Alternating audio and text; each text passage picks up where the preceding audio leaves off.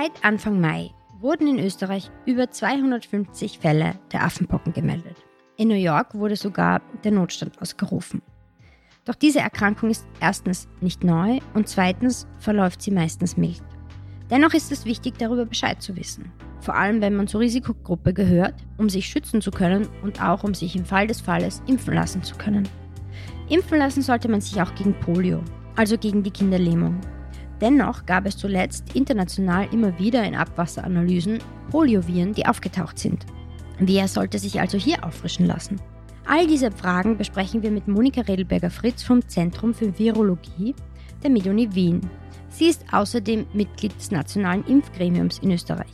Mein Name ist Martina Marx und ich sage herzlich willkommen, liebe Zuhörerinnen, zu einer neuen Folge von Ist das gesund, dem Medizin-Podcast der Kleinen Zeitung. So, herzlich willkommen, Dr. Redelberger Fritz bei Ist das gesund? Vielen Dank für die Einladung. Sehr gerne. Wir reden heute über mehrere Themen. Wir beginnen mit den Affenpocken. Wieso treten jetzt auf einmal mehr Fälle außerhalb Afrikas auf von einer Krankheit, die wir ja eigentlich kennen? Also nicht wir, aber die in Afrika in, in, in manchen Ländern endemisch ist. Ist das Virus mutiert? Kann man das so einfach sagen? Es sind, glaube ich, mehrere Gründe, die da letztendlich mitspielen.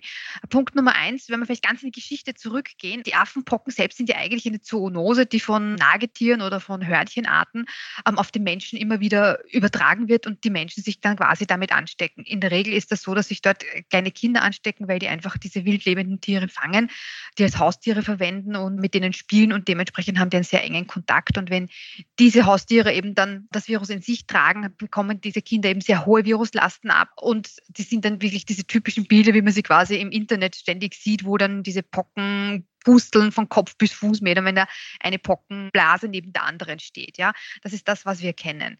Was jetzt geschehen ist, ist, dass offenbar es durch irgendeine Übertragung eben es geschafft worden ist, dass quasi sich auch eben Erwachsene anstecken, was ja auch genauso gut möglich ist. Und das ist in Afrika bekannt eben als Zoonose. Aber in irgendeiner Art und Weise hat dann offenbar ein Infizierter durch einen Geschlechtsverkehr eben diese Infektion weitergegeben. Das war mit sehr hoher Wahrscheinlichkeit eben Geschlechtsverkehr. Und das war offenbar in dem Fall ein dummer Zufall, dass es eben eine Mann-zu-Mann-Übertragung war, also sprich im homosexuellen Bereich. Und damit ist es quasi eben über diese Genitalschleimhäute übertragen worden und damit quasi in diese homosexuellen Community letztendlich hineingekommen. Und da letztendlich breitet es sich im Moment oder konnte man beobachten, dass es sich da relativ rasch eben ausgebreitet hat. Mhm die Übertragung beim Sex, ist das wirklich der einzig relevante Übertragungsweg oder gibt es da auch noch andere, wie man sich, also wenn ich an der Wurstdecke stehe im Supermarkt und neben mir steht jemand, der mit Affenbocken infiziert ist, werde ich mich nicht anstecken wahrscheinlich. Nein, überhaupt nicht, weil die Affenpocken sind nicht leicht übertragbar. Also man braucht wirklich einen sehr, sehr engen, intensiven Kontakt, also in der Regel eben beim Geschlechtsverkehr oder eben auch direkt im Familienverband lebend. Also wenn man zum Beispiel auch die Krusten sind ja letztendlich, wenn die abfallen, sind infektiös und wenn man da ein gemeinsames Handtuch verwendet oder im gleichen Bett schläft und man hat da irgendwo eine Hautläsion, wo man quasi dann mit dieser Kruste in Berührung kommt, dann ist auch das ein Übertragungsweg. Also man braucht einen sehr, sehr engen Kontakt, um sich wirklich damit zu infizieren. Und wir dürfen jetzt auch nicht vergessen, und das ist das, was ich vorher noch nicht mhm. ganz fertig besprochen habe, ist, Sie haben eingangs gefragt, ob das Virus auch mutiert ist. Und da ist auch die Antwort, ja, es hat sich schon genetisch verändert. Ja, also da ist auch schon eine Veränderung da, die wir beobachten können. Mhm. Ist das in irgendeiner Art und Weise gefährlich, bedenklich, weil mit einem Ausbruch von Covid-19 ist es nicht vergleichbar? Nein, das ist überhaupt nicht vergleichbar, weil wir mehrere Vorteile oder Nachteile haben. Man darf sich aussuchen, von welcher Seite man es sieht. Ja. Tatsache ist, wir haben jetzt einfach einen anderen Weg der Übertragung und wir brauchen einen viel, viel engeren Kontakt, um wirklich uns das übertragen zu können. Ja. Auch die Tröpfcheninfektion ist zu einem ganz geringen Teil möglich, aber das muss dann wirklich schon auch ein sehr, sehr enger Kontakt sein. Punkt Nummer eins und Punkt Nummer zwei, es muss genau zu dem Zeitpunkt sein, wo auch das Virus dann direkt über den Rachenraum ausgeschieden wird. Ja? Mhm. Wir haben jetzt die Risikogruppe, also es gibt die Risikogruppe und ich glaube auch, das sollte man ganz klar benennen, das ist die Risikogruppe von homosexuellen Männern, also Männer, die mhm. Sex mit Männern haben. Aber ja. das heißt ja, Ja, Entschuldigung, ja, bitte. Kein Problem. Und da muss man aber ganz genau präzisieren, denn nicht alle Männer, die Sex mit Männern haben, sind jetzt bei der Risikogruppe. Es gibt ja. quasi da eine ganz bestimmte Gruppe, die quasi sehr hochgefährdet ist, und zwar das sind jene mit ganz häufig wechselnden Geschlechtspartnern.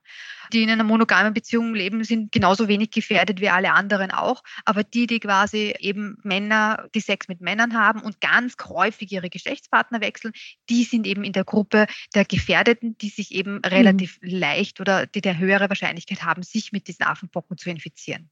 Aber es das heißt nicht, dass es eine Krankheit ist, wie man es auch am Anfang bei AIDS vermutet hat, HIV, dass es eine Krankheit ist, die nur homosexuelle Personen betrifft, sondern theoretisch kann sich jeder von uns anstecken nicht nur theoretisch, auch praktisch ja. kann sich jeder letztendlich von, von, uns anstecken. Letztendlich ist es so, dass es eben für die Übertragung eben einen sehr, sehr engen und intensiven Kontakt braucht. Und in der Regel ist es so, dass homosexuelle Männer in den allermeisten Fällen eben Kontakt mit homosexuellen Männern haben. Und natürlich gibt es auch Bisexuelle, die das dann natürlich dementsprechend auch auf Frauen übertragen können. Sprich, es kann genauso gut auf mhm. Frauen mhm. übertragen werden. Nur die Häufigkeit ist in dem Fall wesentlich geringer, weil die meisten homosexuellen Männer eben Geschlechtsverkehr mit homosexuellen Männern haben. Ja. Wie verläuft denn diese Krankheit im Normalfall und wo ist denn da auch dann vielleicht der Unterschied zu den Pocken, wie wir sie eigentlich, also quasi als diese gefährliche Krankheit kennen? Mhm. Vielleicht, man muss eine Unterscheidung machen quasi zwischen den Affenpocken als Zoonose, wo es quasi die Kinder bekommen von den Hörnchen, mhm. und den Affenpocken, die eben über Geschlechtsverkehr weitergegeben werden. Ja, die Affenpocken, die über die Zoonose verlaufen, werden wir bei uns relativ selten bis gar nicht sehen, ja, weil die werden meistens eben über entweder über kleine Bisse oder Hautkratzer oder eben über die Tröpfchen aufgenommen und dann wird zuerst eine starke Viremie verursacht, also sprich das Virus breitet sich in der Blutbahn aus und verursacht dann zuerst Gliederschmerzen, Fieber, Lymphknotenschwellung und dann kommen erst die ersten Pusteln. Ja, das ist die klassische Form der Affenpocken, wie wir sie quasi als Zoonose kennen. Wenn das Ganze über den Geschlechtsverkehr übertragen wird, dann haben wir ein bisschen eine, eine geänderte Dynamik, wie sich das letztendlich ausbreitet, weil man hat quasi beide Eintrittspforte, also je nachdem, wo das Virus in den Körper eintritt, hat man eine sogenannte Primärläsion. Das hört sich jetzt ganz furchtbar medizinisch an, aber letztendlich ist das quasi das erste Pustel, das, das dort entsteht, wo es das Virus quasi in den Körper bekommt. Das kann somit entweder im Mundraum sein oder eben im Genitalbereich. Ja? Und dort hat man quasi das erste Pustel und erst von dort wird quasi das Virus weiter vermehrt, geht dann erst in die Blutbahn ein und dann bekommt man erst Fieber, Lymphknotenschwellung und diese Gliederschmerzen. Und dann erst in weiterer Folge kommt es dann zu weiteren Ausbreitung von diesen Pusteln, die dann am ganzen Körper auftreten können. Und diese Primärläsion quasi im Genitalbereich, das kann nicht nur eine Pustel sein, es können auch drei, vier, fünf, sieben Pusteln sein. Wichtig ist zu wissen, dass quasi der Hautausschlag eigentlich immer gleich verläuft. Also man hat zuerst einen roten Fleck, mhm. der dann zu einem kleinen Bläschen wird, der sich dann weiter zu einer Pustlauf bläst, mehr oder minder, der in der Mitte so eine Art wie Nabel hat, also ein bisschen eine Einziehung hat. Und das Ganze beginnt dann zu verkrusten. Danach fallen die Krusten ab und wenn die Krusten abgefallen sind, ist man dann letztendlich auch nicht mehr infektiös. Aber bis die letzte Kruste abgefallen ist, bis zu dem Zeitpunkt ist man noch infektiös und auch die Krusten können noch infektiös sein. Wie lange dauert das im Normalfall? Relativ lange. Also das ist letztlich keine sehr schwere Erkrankung, aber es ist eine sehr lästige Erkrankung, weil es eben sehr lange dauert und zwar bis zu drei bis zu vier Wochen. Mhm. Ja, also das ist durchaus möglich. Und behandelt, glaube ich, wird symptomatisch, wenn ich das richtig recherchiert ja. habe. Richtig, also in der Regel wird komplett symptomatisch behandelt. Es würde auch ein Medikament zur Verfügung stehen, also ein zugelassenes Medikament geben, das letztendlich auch nicht notwendig ist, weil die meisten Verläufe dementsprechend eben mild sind, ja, und eigentlich auch gar nicht hospitalisiert werden müssen, sondern das ist dann einfach, was man dann zu Hause aussitzt. Christoph Wenisch hat, wir haben ein Interview gemacht anlässlich des ersten Falls, den es gab in Österreich vor einigen Wochen. Und er meinte damals auch, es ist eine milde Erkrankung. Sie haben das jetzt auch angesprochen. Ist das in der Tat so? Ich meine, es gibt ja auch aus Spanien Meldungen, dass es ein, zwei Todesfälle gab. Mhm. Das ist richtig, aber das ist auch bei jeder Erkrankung so. Ja, es gibt auch Todesfälle bei einer ganz normalen Schnupfeninfektion. Ja, also der Großteil, die meisten erkranken tatsächlich daran sehr mild, ja, mit einigen Ausnahmen, die dann vielleicht eben hospitalisiert werden müssen oder eben im Moment gibt es, glaube ich, insgesamt neun Todesfälle weltweit, ja, wo das dann eben schwerer verläuft aus irgendwelchen Gründen, die man jetzt noch nicht weiß. In der Regel sind es meistens wahrscheinlich Grunderkrankungen, wo die die Patienten eben per se schon haben mhm. und auf diese Grunderkrankung diese Affenpocken dann drauf bekommen. Aber in der Regel, wie gesagt, ist es eine milde Erkrankung. Ausnahmen gibt es, wie gesagt, immer. Das heißt, grundsätzlich sollte ich mich aber gegen jede Erkrankung schützen, auch wenn sie mild verläuft. Wie schütze ich mich gegen die Affenpocken? Mhm. Das ist relativ einfach. Tatsache ist, wir wissen im Moment den Übertragungsweg und wir wissen die Risikopersonen, die es eben am häufigsten zum jetzigen Zeitpunkt betrifft. Das bedeutet, sprich, wenn ich mich zu einer Risikogruppe zähle, die eben im Moment ist es eben die primäre Risikogruppe Männer, die Sex mit Männern haben und eben häufig den Partner wechseln, dann ist es eben ganz besonders wichtig, mal den Partner zu fragen, hattest du Kontakt mit jemandem, der die Affenpocken hat? Hast du vielleicht die Affenpocken? Ganz einfache Frage, ja. Und vielleicht eben dann, wenn man eben in Teamkontakt ist, eben einfach auch zu wissen, gibt es da jetzt irgendwelche Hautausschläge oder Pusteln oder Bläschen, dass es jetzt letztendlich vielleicht jetzt gerade zu einer Übertragung kommt oder nicht. Ja. Und das dann mhm. auch direkt ansprechen, weil vielleicht weiß es der Partner ja noch gar nicht, dass er diese Pusteln oder Bläschen hat. Ja. Mhm. Genauso möglich. Obwohl sie meistens schmerzhaft sind, aber nicht immer schmerzhaft sein müssen. Mhm. Jetzt gibt es diese Impfung, über die wurde in den letzten Wochen viel gesprochen. Es wurde in Österreich von HOSI und einigen anderen Organisationen bekrittelt, dass es zu wenig Impfstoff gibt in Österreich. Für wen ist dieser Impfstoff und wie wird er eingesetzt im Moment? Mhm. Ja, also der Impfstoff ist eigentlich ursprünglich gegen die Pocken entwickelt worden und hat aber auch eine sehr gute Kreuzprotektivität, also eine Kreuzwirkung, auch gegen die Affenpocken. Einfach weil das Pockenvirus mit den Affenpockenviren eine sehr große Verwandtschaft haben und deswegen wirken die auch gegen die Affenpocken. Mittlerweile sind diese Pockenimpfstoffe auch für die Indikation Affenpocken zugelassen. Also es ist auch ein richtiger Affenpockenimpfstoff, das Ganze vorwegzunehmen. Und der soll eingesetzt werden für zwei ganz große Risikobereiche. Erstens einmal für die Personen, die eben zu den Risikogruppen zählen. Und zweitens natürlich für all jene, die eben diese Risikogruppen primär behandeln und eben auch die Personen, die im Labor mit diesen Proben hantieren, weil die haben ja dementsprechend dann extrem hohe Viruslasten, die sie im wahrsten Sinne des Wortes dann vor ihrer Nase haben wohl auch im geschützten Bereich, aber nichtsdestotrotz ist das Laborpersonal da an erster Front mit dem Gesundheitspersonal und natürlich die Risikogruppen, die, die ja letztendlich da diese Infektion bekommen können. Man kann den Impfstoff in zweierlei Arten einsetzen. Man nennt das eine Prä-Expositionsprophylaxe und das andere Post-Expositionsprophylaxe. Das sind so nette Wörter, aber im Prinzip ganz einfach. Das eine ist der Schutz quasi, den man machen kann, bevor es zu einer Ansteckungsmöglichkeit kommt. Und das andere ist dann das, was man machen kann, um sich zu schützen, nachdem die Ansteckungswahrscheinlichkeit schon stattgefunden hat. Also prä, vorher, post, nachher. Mhm. Und genauso wird es letztendlich gehandhabt. Allejenige, die quasi einen direkten Kontakt mit einem Affenpockenfall haben, die können quasi postexpositionell, also nachdem sie den Kontakt hatten, geimpft werden. Das nennt man dann auch Abriegelungsimpfungen. Das soll sehr rasch geschehen. Je früher man da dran ist, desto besser ist es. Ja? Weil man tut ja eigentlich etwas im Nachhinein, was für den Vorhinein gedacht ist. Ja? Mhm. Und dementsprechend ist es umso wichtiger, so rasch wie möglich zu handeln. Man kann das Ganze innerhalb von, idealerweise innerhalb von vier Tagen nach dem Kontakt machen oder beginnen. Spätestens jedoch eine bis zwei Wochen. Ja, danach wird es nicht mehr wirklich viel Sinn haben, weil dann ist das Virus, die Virusreplikation im Körper schon so weit fortgeschritten, dass dann auch eine Impfung nicht mehr da helfen kann, mhm. quasi ein Angehen dieses Virus im Körper zu verhindern. Aber nur zur Präzisierung, das ist nicht der gleiche, der ähnliche Impfstoff, wie es bis zum Ende der 70er, Anfang der 80er Jahre der alte Pockenimpfstoff. Das, das ist richtig. Das war damals schon ein Zweitgenerationsimpfstoff. Mittlerweile gibt es schon den Drittgenerationsimpfstoff. Ja. Dieser Impfstoff, der jetzt verwendet wird, das ist ein, man nennt das MVA, das ist ein modifizierter Vaccinia-Virus Ankara. Das ist im Prinzip ein Virus, der eigentlich lebend ist, ja, mhm. aber in menschlichen Zellen sich nicht vermehren kann. Ja, das bedeutet, das Virus wird in den Körper aufgenommen, also wird verimpft, wird dann quasi in die Körperzelle aufgenommen und beginnt dort quasi genauso wie wir es letztendlich im Moment von den RNA-Impfungen kennen, ja, Proteine zu produzieren, die dann letztendlich mhm. an der, an der Wirtszelloberfläche dem Immunsystem präsentiert werden. Ja, aber das Virus selbst kann sich nicht vollständig replizieren und kann sich nicht vollständig im Körper letztendlich dann weiter vermehren. Das funktioniert nicht, ja, weil es in Menschenzellen eben nicht geht. Und dementsprechend ist die Impfung, ja, was man noch dazu sagen sollte, ist eine zweimalige Impfung in Abstand von 28 Tagen. Mhm. Auch das kennen wir von der Covid-Impfung. Jetzt wollte ich noch fragen, die alten Pockenimpfungen, besteht da noch ein Schutz für Personen, die sich damals noch impfen lassen mussten? Weil es war ja damals eine Pflicht, wenn ich richtig informiert mhm. bin, vor meiner Zeit. Besteht da noch ein Schutz? Tatsächlich ja. Es ist so, dass die Impfung eigentlich bis zu, ich glaube 1980 oder 1981 eigentlich eine Pflichtimpfung war und eine, eine Impfpflicht bestand gegen die Pocken.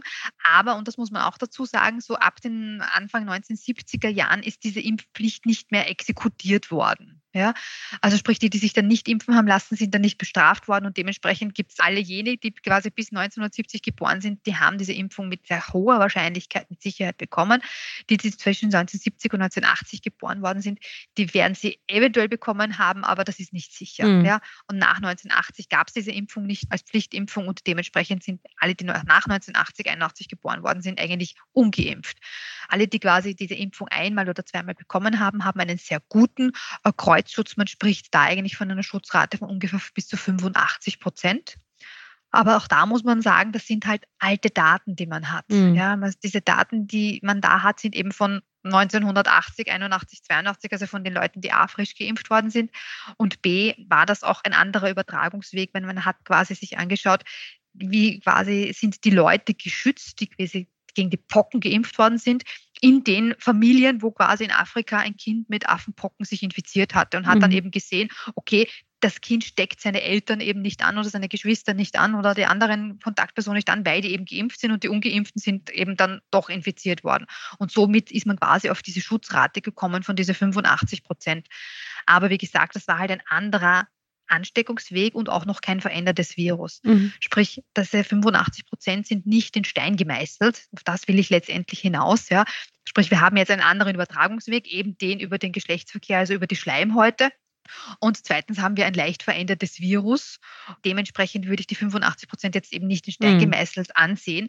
Aber was ich auf jeden Fall sagen kann, ist, selbst wenn diese alte Impfung nicht vor der Infektion per se schützt, also dass ich doch meine Pusteln bekomme, werde ich mit sehr, sehr hoher Wahrscheinlichkeit auch einen Schutz vor der schweren Erkrankung mit Sicherheit haben. Ja. Alles klar.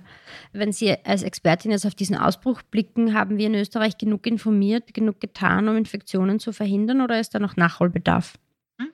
Ich glaube, wer sehr gut reagiert hat, das waren an und für sich die AIDS-Gesellschaft und die ganzen Gesellschaften, die ohnehin mit den Risikogruppen ganz eng zusammenarbeiten oder mit diesen Risikogruppen zusammenarbeiten und die haben sich da sehr engagiert.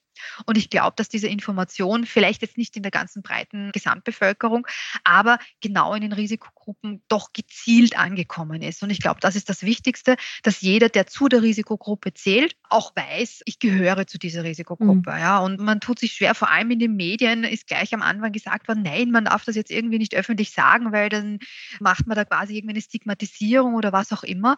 Und ich habe mich da immer ein bisschen dagegen gewehrt, muss ich gestehen, ja, weil wenn jemand zu einer Risikogruppe gehört, muss der das wissen, ja, mhm. weil der muss ja darüber informiert werden, ja. Nur weil es quasi jetzt ein homosexueller Mann ist, der häufig Geschlechtsverkehr hat mit anderen wechselnden Partnern, das ist nun mal so, aber deswegen ist er ja weder stigmatisiert oder schlechter oder besser als irgendjemand anderer. Das ist genauso wie wenn ich jetzt zum Beispiel die Schwangeren als Risikogruppen habe, da habe ich überhaupt kein Problem damit, dass quasi Schwangeren sind Risikogruppen. Da umschreibe ich sie ja auch nicht als Frau im gebärfähigen Alter, die gerade zufälligerweise einen dickeren Bauch hat. Ja? Und dementsprechend muss man das wirklich sagen, es geht einfach um den Schutz von den Leuten, die sich eben in, wahrscheinlich ja. infizieren können. Und deswegen müssen die das wissen. Und ich glaube, das ist ganz wichtig, dass man genau diese Gruppen aufklärt. Es gibt ja auch im Moment noch steigende Zahlen in Österreich. Ich glaube, letzte Woche war die Steigerungsrate 16,6 Prozent zur Vorwoche. Sehen Sie da in irgendeiner Art und Weise eine Abflachung oder eine Verlangsamung des Prozesses oder der Ansteckungen? Ja, ich glaube, das sehen wir jetzt an und für sich schon, aber nicht nur bei uns in Österreich, auch international wird diese Kurve letztendlich ein bisschen flacher der neue Erkrankungen. Also das, mhm. das sieht man schon. Ich glaube, das ist einerseits auch natürlich auch der Aufklärung zugute zu schreiben. Und ich glaube, am Anfang ist es auch so exponentiell explodiert im wahrsten Sinne des Wortes, weil da waren gerade die ganzen Pride-Veranstaltungen, vor allem in Europa. Und das war quasi noch nicht wirklich ganz gut durchkommuniziert eben gerade in den Risikogruppen. Und mhm. ich glaube, je mehr Informationen die bekommen haben, desto eher sind die auch da letztendlich bewusst sich geworden, dass man sich eben anstecken kann und man sich eben auch schützen kann, indem man relativ einfache Maßnahmen auch letztendlich einhält. Um unser erstes Thema abzuschließen, eine letzte Frage. Wie verhalte ich mich im Verdachtsfall? Ich habe eventuell die Vermutung, dass ich die Affenbocken bekommen habe. Was tue ich? Sie haben mehrere Möglichkeiten. Sie können wie altbekannt die 1450 anrufen, Punkt Nummer eins. Punkt Nummer zwei, Sie gehen zu Ihrem Hausarzt oder idealerweise zu Ihrem Hautarzt. Ja? Oder wenn Sie in einem Gebiet wohnen, wo es ohnehin Infektionsabteilungen gibt, dann auch gerne natürlich in diese Infektionsabteilung direkt kontaktieren. Mhm. Okay. Passt, dann kommen wir zu einer anderen Krankheit, die irgendwie wir schon nicht vergessen, aber zumindest die nicht mehr akut für uns voll Bedeutung ist, nämlich Polio. Österreich und der Großteil Europas gelten seit 20 Jahren als poliofrei. In den 1980er Jahren, glaube ich, hat es in Österreich den letzten Poliofall gegeben. Dennoch treten immer wieder Polioviren im Abwasser auf. Jetzt nicht in Österreich, aber doch in Großbritannien zum Beispiel. Was hat es damit auf sich? Ja, es ist irgendwie ganz schwer zu erklären. Wir müssen da wieder mal ein bisschen in die Geschichte zurückgehen. Und zwar das Poliovirus selbst gehört zur Familie der Enteroviren. Ja, das bedeutet, die sind im Gastrointestinaltrakt, also im Magen-Darm-Trakt, vermehren sich diese Viren und werden dann eben über den Stuhl ausgeschieden und landen damit einfach im Abwasser. Ja, und man kann sich damit eben über ungeklärtes Abwasser infizieren. Ja, was man über diese Polioerkrankung noch wissen muss, ist, dass ungefähr 90 Prozent eine Polioviruserkrankung, wenn sie diese Erkrankung durchmachen, diese asymptomatisch durchmachen. Sprich, die haben null Symptome und scheiden dieses Virus aber über, über den Stuhl aus ja, und können quasi auch über den Stuhl dieses Virus weitergeben. Ja. Nur wenige bekommen quasi Symptome und nur wirklich ein Prozent haben wirklich dann diese Lähmungserscheinungen, neurologische Probleme die eben dann eben bis hin dahin geht, dass letztendlich dann man nicht mehr atmen kann, weil, weil die Lungenfunktion mhm. nicht mehr, also die Lunge funktioniert schon, aber man kann sie nicht mehr steuern und man kann quasi die Lunge nicht mehr ausdehnen und zusammenziehen und deswegen kann man nicht mehr atmen und deswegen fürchtet man sich so. Eiserne Lunge kennt jeder irgendwo mhm. noch irgendwo diese, diese Bilder vor sich. Das ist aber wirklich nur die oberste Spitze des Eisbergs, das betrifft. Die allermeisten machen das Virus asymptomatisch durch, ohne dass sie es überhaupt wissen und scheiden das Virus aus. Europa und Österreich ist deswegen poliofrei, weil wir eine sehr intensive Polio-Schutzkampagne hatten und vor allem früher die Schluckimpfungen kennen alle noch, die ein bisschen älter sind, dass man das auf den Zuckerwürfel bekommen hat. Das war die Lebendimpfung und diese Lebendimpfung wird quasi im Körper aufgenommen, wird im Körper vermehrt und auch eben über den Stuhl wieder ausgeschieden, weil es eine normale Infektion letztendlich durchmacht. Und diese Lebendimpfungen gibt es in Europa nicht mehr. Bei uns wird mittlerweile nur noch mit Totimpfstoffen geimpft, also mit Stichimpfung in den Arm. Ja. In den nicht so hochindustrialisierten Ländern, also in Afrika und Asien, wird sehr häufig noch diese Polio-Schutzimpfung lebend gegeben, weil die auch eine sehr gute Schutzrate hat. Aber das Problem ist, dass dieses lebende Polio-Impfvirus manchmal eben auch eine Mutation macht zurück und dann letztendlich wieder auch krank machen kann. Mhm. Ja, und das wird letztendlich dementsprechend eben genauso mit der Pyramide, wie wir es gerade gehabt haben. Die meisten merken das gar nicht, dass sie dieses lebende mutierte Virus ausscheiden, ja, und dann letztendlich wieder eine Symptomatik verursachen können bei den ganz wenigen Leuten, ja. Und das ist genau das Problem, dass quasi, wenn wir uns das quasi international anschauen, dann können wir dieses rückmutierte Polio-Impfvirus manchmal eben im Abwasser finden, mhm. eben bei Leuten, die das einfach weitergegeben haben, ja. Und darum kommt es letztendlich ganz darauf wichtig an, wie gut ist quasi die Bevölkerung grundimmunisiert. Wenn dieses Impfvirus auf einen Geimpften trifft, passiert einfach gar nichts. Mhm. weil der ja geschützt ist. Ja? Die, die ausschließlich mit Totvirus geimpft worden sind, die können das eventuell sogar durchmachen, ganz leicht diese Infektion, merken das aber gar nicht, weil diese Impfung, die sie haben, das einfach komplett schützt vor einer Symptomatik. Also es gibt auch keine leichten Verläufe, es gibt auch überhaupt keine schweren Verläufe. Man merkt es nicht, weil es wirklich mhm. asymptomatisch mhm. abläuft, diese Erkrankung. Aber man kann das Virus eben über den Stuhl ausscheiden und damit kann man es im Abwasser finden. Okay, aber Eltern in Österreich kennen ja die Polioimpfung, also Kinderlähmung, gegen Kinderlähmung, mhm. weil sie ist im kostenlosen Impfprogramm enthalten und wird aktuell, glaube ich, im ersten Lebensjahr die, die ersten drei, vier Dosen verabreicht im Rahmen der Sechsfachimpfung. Mhm. Muss ich da jetzt genauer drauf schauen auf die Auffrischungen? Wer müsste sich vielleicht auch, muss man sich im Erwachsenenalter um Auffrischung kümmern, wenn sie vielleicht, keine Ahnung, ewig zurückliegt? Ja. also all jene, die quasi grundimmunisiert sind gegen Polio und vielleicht sogar schon mal eine Auffrischungsimpfung bekommen haben, die brauchen letztendlich gar nichts weitermachen. Das steht letztendlich auch so im Moment im österreichischen Impfplan drinnen, dass an und für sich, wenn eine Grundimmunisierung stattgefunden hat, man eigentlich eine mhm. Auffrischungsimpfung gar nicht letztendlich im Moment braucht. Es sei denn, man arbeitet im Gesundheitsbereich oder so, wo man eben auch mit Stuhl direkt in Berührung kommt. Da würde ich dann schon vorschlagen, dass man wirklich tatsächlich auch sich eine Polioauffrischungsimpfung holt oder Kanalarbeiter, also alle oder, oder Kläranlagenmitarbeiter, also alle, die irgendwie mit Stuhl in Berührung kommen können, die sollen sich dann tatsächlich mhm. einmal äh, auffrischen lassen oder impfen lassen. Ähnlich so wie die Leute eben, die mit Hepatitis A geimpft worden sind, da gilt das Gleiche. Alle, die irgendwie mit Stuhl in Berührung kommen können, die sollen eben auch eine Hepatitis mhm. A-Impfung haben, um sich quasi während der beruflichen Exposition sich nicht zu anzustecken. Wir haben es schon ein paar Mal angesprochen, ganz ohne den Coronavirus kommen wir auch in diesem Podcast nicht aus. Durch die Pandemie sind ja doch einige Kontrolltermine bei unterschiedlichen Ärzten ausgefallen. Das wissen wir. Das wissen wir von der Krebsvorsorge und von anderen Vorsorge oder von anderen Fachgesellschaften. In geringeren Ausmaß wurden auch diese Impftermine und die Auffrischungstermine wahrgenommen, die im Rahmen des kostenlosen Impfprogramms in Österreich zur Verfügung stehen. Welchen Effekt haben denn diese ausgefallenen Impftermine, vor allem in Bezug auf Kinder? Ja, es entstehen da eben sehr große Impflücken. Und Impflücken sind immer gefährlich, weil wenn wir Impflücken haben und eine Grundimmunität in der Bevölkerung abnimmt, dann haben wir die Möglichkeit, dass alte Viren, die wir letztendlich im Moment nicht epidemisch zirkulieren hatten, einfach wieder die Chance haben, epidemisch zu zirkulieren, weil sie einfach auf eine empfängliche Bevölkerungsgruppe treffen. Und gerade zum Beispiel bei Masern ist das eine ganz große Problematik, weil gerade wenn ganz kleine Kinder sich mit Masern infizieren, die ein sehr hohes Risiko haben, auch an Spätfolgen dann letztendlich zu verkranken und im schlimmsten Fall auch zu versterben, mhm. wenn man da an die SSPE denkt. Ja. Und deswegen ist es ganz wichtig, diese Impflücken, die jetzt entstanden sind, so rasch und so gut wie möglich auch zu schließen. Was sind denn, Sie haben Masern schon angesprochen, gibt es dann noch Impfungen, die, wo Sie sagen, die sollten unbedingt nachgeholt werden? Also im Prinzip alle, ja. Also ich will jetzt gar nicht wirklich irgendwo eine ja. oder was herausnehmen. Die Impfungen, die im Impfplan empfohlen sind, die haben alle ihre Berechtigung und die sind deswegen empfohlen, weil sie eben sinnvoll ist, sich dagegen zu schützen. Und dementsprechend, wenn man jetzt irgendwo eine Impflücke hat, dann sollte man diese so rasch wie möglich aufklären und schließen und einfach aufholen. Was vielleicht ganz wichtig ist, was jetzt ganz häufig auch ich gefragt werde, ist, wenn ich jetzt quasi eine Impfung überzogen habe oder einen Impfabstand überzogen habe, muss ich dann wieder mit von vorne beginnen mit der Grund. Wäre meine nächste Frage gewesen. wunderbar. Entschuldigung, vorweggenommen. Macht nichts. Aber eben, weil ich so häufig gefragt werde, und da ist die Antwort eigentlich eine ganz einfache. Wenn Sie mindestens zwei Teilimpfungen von einer Impfung bekommen haben, dann brauchen Sie nicht mehr von vorne beginnen. Dann machen Sie einfach mit dem Schema weiter, das Sie letztendlich einfach verschoben haben. Also einfach die Impfung, die Sie jetzt verpasst haben, holen Sie jetzt so rasch wie möglich nach und impfen dann im normalen Impfschema weiter. Wenn Sie von einer einzigen Impfung, ja, nur eine einzige Impfung bekommen haben und da weniger als ein Jahr dazwischen ist, für die zweite Impfung, dann machen Sie da ganz normal weiter. Wenn mehr als mhm. ein Jahr vergangen ist mhm. dazwischen, dann beginnen Sie von vorne. Das gilt aber nur bei einer Impfung. Wenn Sie jemals in Ihrem Leben zwei Impfungen bekommen haben, dann einfach aufholen und dann nach Schema weiter impfen. Das heißt, ich muss in den meisten Fällen wahrscheinlich nicht bei Null beginnen, was ja gerade bei Kindern eine Rolle spielt. Genau so ist es, ja.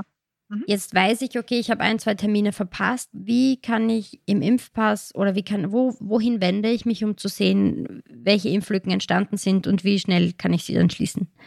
Bei den Kindern am besten sich mit dem jeweiligen behandelnden Kinderarzt in Verbindung setzen. Der macht dann ein kurzes Impfgespräch und schaut, wie, was, wann, wo man am besten aufholt. Aber bei den Erwachsenen gerne auch bei den sämtlichen Impfstellen, die einem im Moment zur Verfügung stehen und vor allem ja auch der Hausarzt, der primäre Ansprechpartner, auch in Bezug auf Schutzimpfungen. Mhm. Eine letzte Frage habe ich jetzt, um, um, unser Gespräch vielleicht auch ein bisschen zusammenzufassen. Wir haben über Affenbocken und Polio und auch Masern gesprochen.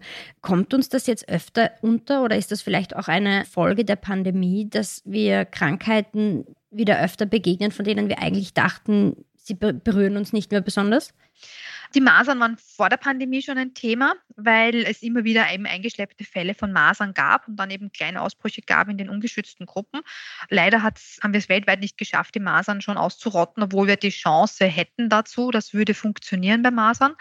Bezüglich der anderen Viren hat die Pandemie, glaube ich, eine erhöhte Awareness geschaffen. Ja, also es gibt immer wieder Fälle von Viren, die mal alle paar Jahre irgendwo mal da, mal dort irgendwo aufgetaucht sind vielleicht kleinräumig oder großräumig was verursacht haben oder neu gekommen sind und dann wieder verschwunden sind. Ich denke, die Awareness ist jetzt eine viel größere. Ich glaube, dass vor der Pandemie die Affenpocken mit Sicherheit in der wissenschaftlichen Community ein großes Thema gewesen wären und die sehr interessiert hätten. Aber ich glaube nicht, dass sie medial äh, so mhm. aktiv geworden wären wie jetzt eben nach der Pandemie oder während der Pandemie. Eine letzte Frage fällt mir dann noch ein. Wir haben mehr oder weniger den letzten Tag des Sommers, habe ich heute noch im Radio gehört. Der Herbst kommt bestimmt. Ich nehme an, Sie empfehlen die Grippeimpfung rechtzeitig auch wieder in diesem Jahr. Ja, absolut Herbst ist ein ganz kompliziertes Thema. Wir haben jetzt äh, SARS-CoV-2 und jeder denkt immer an SARS-CoV-2 und Covid und Pandemie und bla bla. Was wir aber vergessen ist, dass wir neben der Pandemie auch noch andere Player haben, die jetzt irgendwann einmal auf uns zukommen. Einerseits die Grippe und andererseits das respiratorische Synzytialvirus bei den ganz kleinen Kindern. Und wir kennen diese Wellen, wir haben diese Wellen immer und wir haben jetzt zwei Wellen von Influenza mehr oder weniger eine komplett auslassen, eine nur minimal durchgemacht. Bei RSV haben wir eine ausgelassen, eine jetzt ein bisschen stärker durchgemacht, aber die werden wieder kommen und die, mit Sicherheit kommen die wieder. Und wir kennen es von unserem Gesundheitssystem, mit einer Welle kommen wir gut zurecht, das können wir gut kompensieren. Wenn Influenza und RSV zusammentreffen, wird es schon ein Problem. Ja? Aber wenn wir dann drei Wellen haben, die vielleicht zeitgleich stattfinden, dann wird das ein absolutes Chaos auf den Krankenhäusern und auf den Stationen werden. Ja? Deswegen ist es, glaube ich, ganz wichtig, dass wir uns das einfach mal bewusst sind, dass wir vielleicht jetzt nicht komplett ohne Maske herumlaufen. Und vor allem, dass uns jeder sich selbst bewusst ist, wenn ich einen Schnupfen habe und wenn ich Husten habe und ich bin getestet und sage, ah, es ist eh kein Corona, dass ich dann sage, also mit Husten und Schnupfen einfach mal irgendwo hingehen und sagen, ich habe eh keine Corona, stecke aber alle anderen mit dem anderen an, was ich habe. Ich habe irgendwas, weil ich habe Husten und Schnupfen. Ja? Also wir sollen uns selbst ein bisschen mehr, jetzt in dem Fall nicht an der Nase fassen, weil dann würden wir die anderen wieder infizieren, aber vielleicht die Maske aufsetzen, ja, um einfach andere nicht zu infizieren und um einfach die massive Virusausbreitung wirklich ja. ein bisschen hintanzuhalten, damit wir einfach nicht alles zeitgleich zirkulieren haben. Vor allem, ich weiß ja nicht, ob die Person neben mir nicht einer vulnerablen Gruppe, und wir haben öfters schon darüber geredet in unseren Interviews und mhm. unseren Gesprächen, diese vulnerable Gruppe ist keine kleine Gruppe. Das ja. ist keine obskure Gruppe. Richtig. Und die haben es ohnehin schon schwer genug. Ja. Äh, die sollte man nicht zusätzlich gefährden. Genau. Dann sind wir wirklich am Ende anbelangt nach drei letzten Fragen. ähm, Dr. Redelberger-Fritz, ich danke vielmals für Ihre Einschätzung und Ihre Zeit und wünsche einen schönen Tag. Ich danke Ihnen für die Einladung. Dankeschön ebenfalls. Auch bei Ihnen, liebe Zuhörerinnen, bedanke ich mich für Ihr Interesse. Wenn Ihnen unser Podcast gefällt, lassen Sie uns doch den einen oder den anderen Like da. Ansonsten sage ich Tschüss und bis zum nächsten Mal.